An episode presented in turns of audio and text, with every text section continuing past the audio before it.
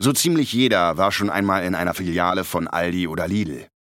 Die beiden Discounter haben uns Deutsche zu einem Volk der Sparer und Schnäppchenjäger gemacht. Aber hast du schon mal die spannende Geschichte hinter ihrem Konkurrenzkampf gehört?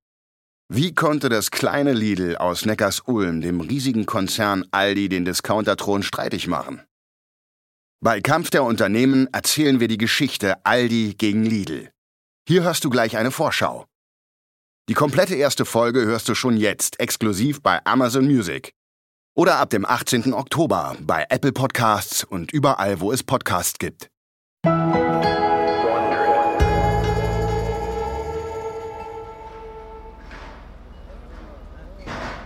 Es ist 1990. Meißen im Herzen von Sachsen. Ein idyllischer Ort. Aber nicht heute. Zwölf Männer sind gerade dabei, Lastwagen voller Waren zu entladen. Sie heben große Paletten von den Ladeflächen und stapeln sie auf dem Marktplatz. Ein ungewöhnlicher Anblick. Das Spektakel zieht Schaulustige an. Dieser Lärm. Was ist hier los? Sie stehen auf der anderen Straßenseite und beobachten skeptisch. Mitten in der Gruppe der Arbeiter steht ein auffälliger Mann. Anzug, eine gepunktete Krawatte, Lackschuhe. Dieter Schwarz, 50 Jahre alt. Das laute Treiben geht auf seine Kappe.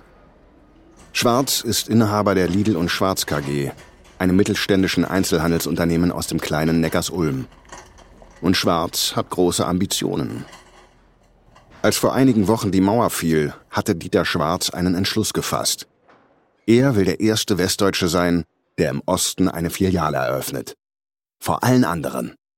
Aber besonders vor Aldi, seinem großen Konkurrenten. Bereits in 48 Stunden soll die Eröffnung stattfinden. Aber noch fehlt es an allem. Angestellte, Waren. Selbst ein Standort fehlt. Das Hochziehen einer neuen Filiale benötigt mehr Zeit. Dieter Schwarz weiß das.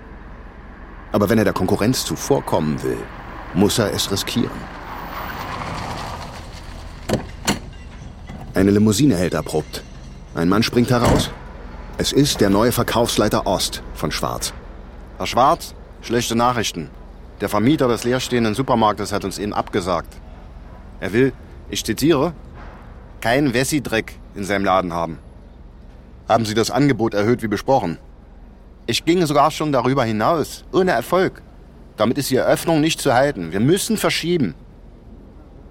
Dieter Schwarz blickt zu den Schaulustigen und sieht ihre skeptischen Blicke. Wessi Dreck. Die Mauer zwischen Ost und West ist Geschichte aber nicht in den Köpfen der Menschen. Er wollte beweisen, dass Lidl ein ernstzunehmender Gegner ist. Doch dieser Traum scheint gerade geplatzt zu sein. Plötzlich geht ein Raunen durch die Menge. Schwarz folgt den Blicken. Die Arbeiter heben gerade Kisten vom Laster. Den Schriftzug kennt man auf der ganzen Welt. Coca-Cola. Die Augen der Schaulustigen glänzen. Echte Cola. Dieter Schwarz lächelt zuversichtlich. Wir werden wie geplant eröffnen. Verstanden? Mieten Sie die größten Bierzelte, die Sie finden können, und schaffen Sie sie her. Dann verkaufen wir unsere Waren eben auf einem Acker vor der Stadt. Ein Risiko, das sich auszahlt. Schwarz wird der Erste, der in Ostdeutschland seine Zelte aufschlägt. Wortwörtlich. Eine unmissverständliche Kriegserklärung an Aldi. Noch ist Lidl nur eine kleine Kette aus Neckars-Ulm aber Dieter Schwarz will es mit dem mächtigen Discount-Riesen aufnehmen. Doch dafür muss er selbst zum Riesen werden. Ich bin Marc Puch und das ist Kampf der Unternehmen von Wondery.